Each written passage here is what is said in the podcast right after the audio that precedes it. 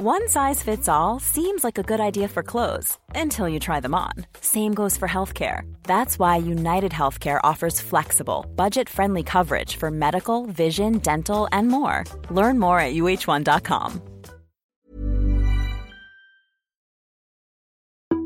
Les antipodes.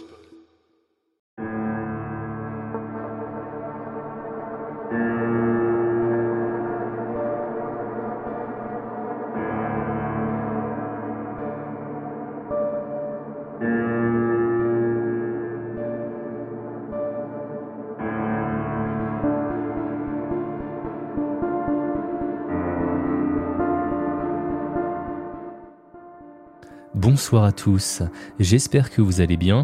Petit épisode preview pour vous annoncer les dernières nouvelles de mon Patreon.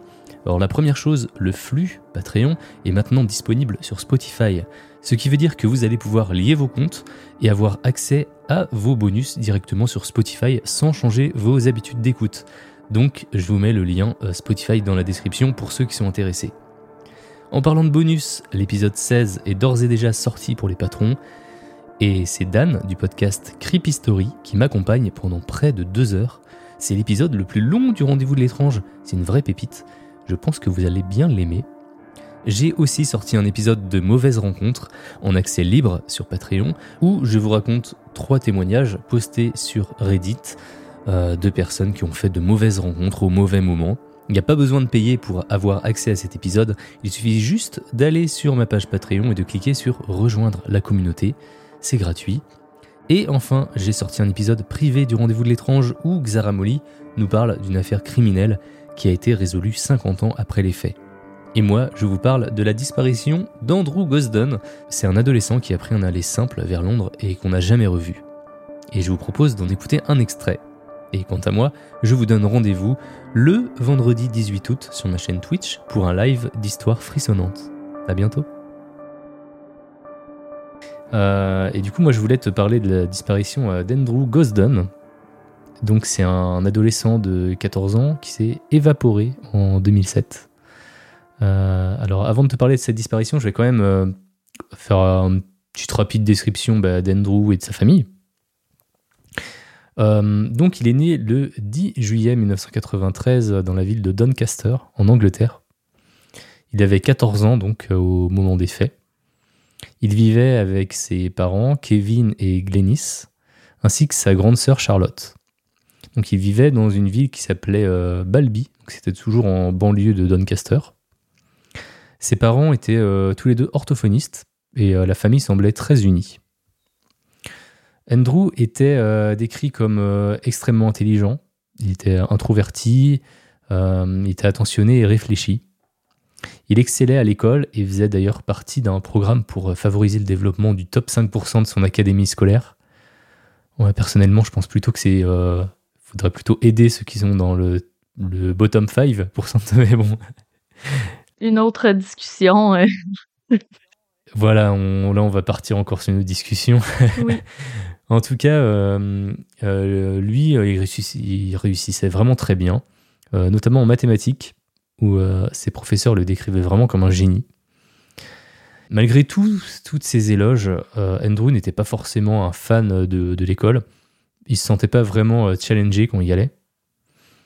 son père, il a, d'ailleurs dit plus tard que Andrew voyait l'école comme une chose que l'on devait faire juste pour permettre d'avoir des choix plus tard dans sa vie d'adulte. C'est triste comme vision. Ouais, mais tu vois, en fait, mais il s'ennuyait là-bas. Ouais il faisait ce qu'on lui, euh, ce qu'on lui demandait de faire et, c'est tout. Après, il excellait.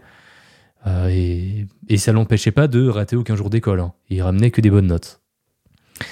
Il également euh, il était également connu pour être un enfant solitaire.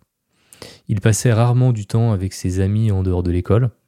Il préférait plutôt rester à la maison pour lire, jouer à des jeux vidéo ou alors écouter de la musique.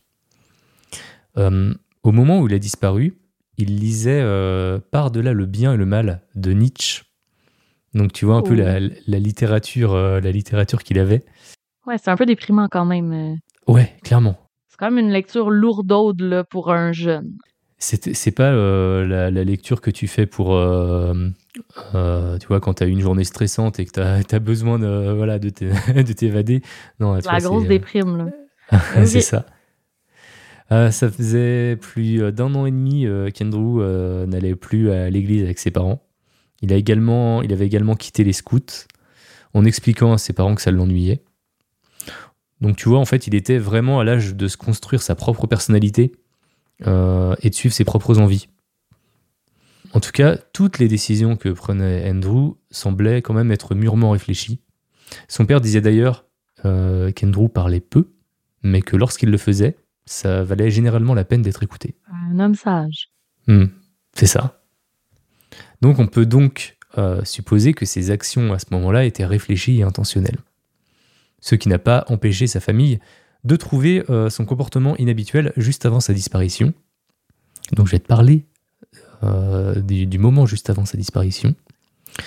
Parce que juste avant le, le début des vacances d'été, en, en 2007, ses parents lui ont suggéré de passer du temps avec sa grand-mère à Londres, et il a refusé, sachant que bah, il était très proche de sa grand-mère, donc ils ont trouvé ça un petit peu bizarre. Euh, pour des raisons inconnues, dans la semaine précédant sa disparition, Andrew avait décidé de, rent- de rentrer à l'école euh, à pied plutôt que de prendre le bus. Donc tout, euh, tous les soirs, il rentrait à pied plutôt que de prendre le bus, sachant que sa maison était située à environ euh, 6 km de son école. Ah ouais, quand même. C'est une bonne marche. Ouais, ça, faisait une- ça fait une bonne marche, ça fait une heure de marche, quoi. Même euh, peut-être même plus. Un peu plus, ouais. Ouais. Alors moi, personnellement, je serais, je serais du genre à faire le trajet à pied, tu vois, s'il fait beau. Mais euh, par contre, je t'avoue qu'à son âge, à 14 ans, moi, j'aurais pris le bus. hein. J'étais pas... euh, 6 km tous les soirs, euh, à 14 ans, je l'aurais pas fait, je pense. Non, non. Mais en même temps, hein, en tout cas, il peut avoir ses raisons. Là, tu sais, peut-être qu'il aime ça rêvasser, peut-être que. En tout cas, on parlera des, des hypothèses plus tard, j'imagine. Maintenant, on passe au soir du 13 septembre 2007. Donc ça, c'est euh, la veille de sa disparition. C'était une soirée normale. Euh, la famille a dîné, euh, puis Andrew a terminé un puzzle avec son père. Il a ensuite regardé la télé, puis il est allé se coucher. Et maintenant, on passe à la journée, donc la journée de sa disparition, le 14 septembre. Donc là, on, est le matin. Andrew a, eu du mal à se réveiller, ce qui était assez inhabituel pour, lui. Selon sa mère, il était également irritable ça lui ressemblait pas. Quelque chose semblait le travailler.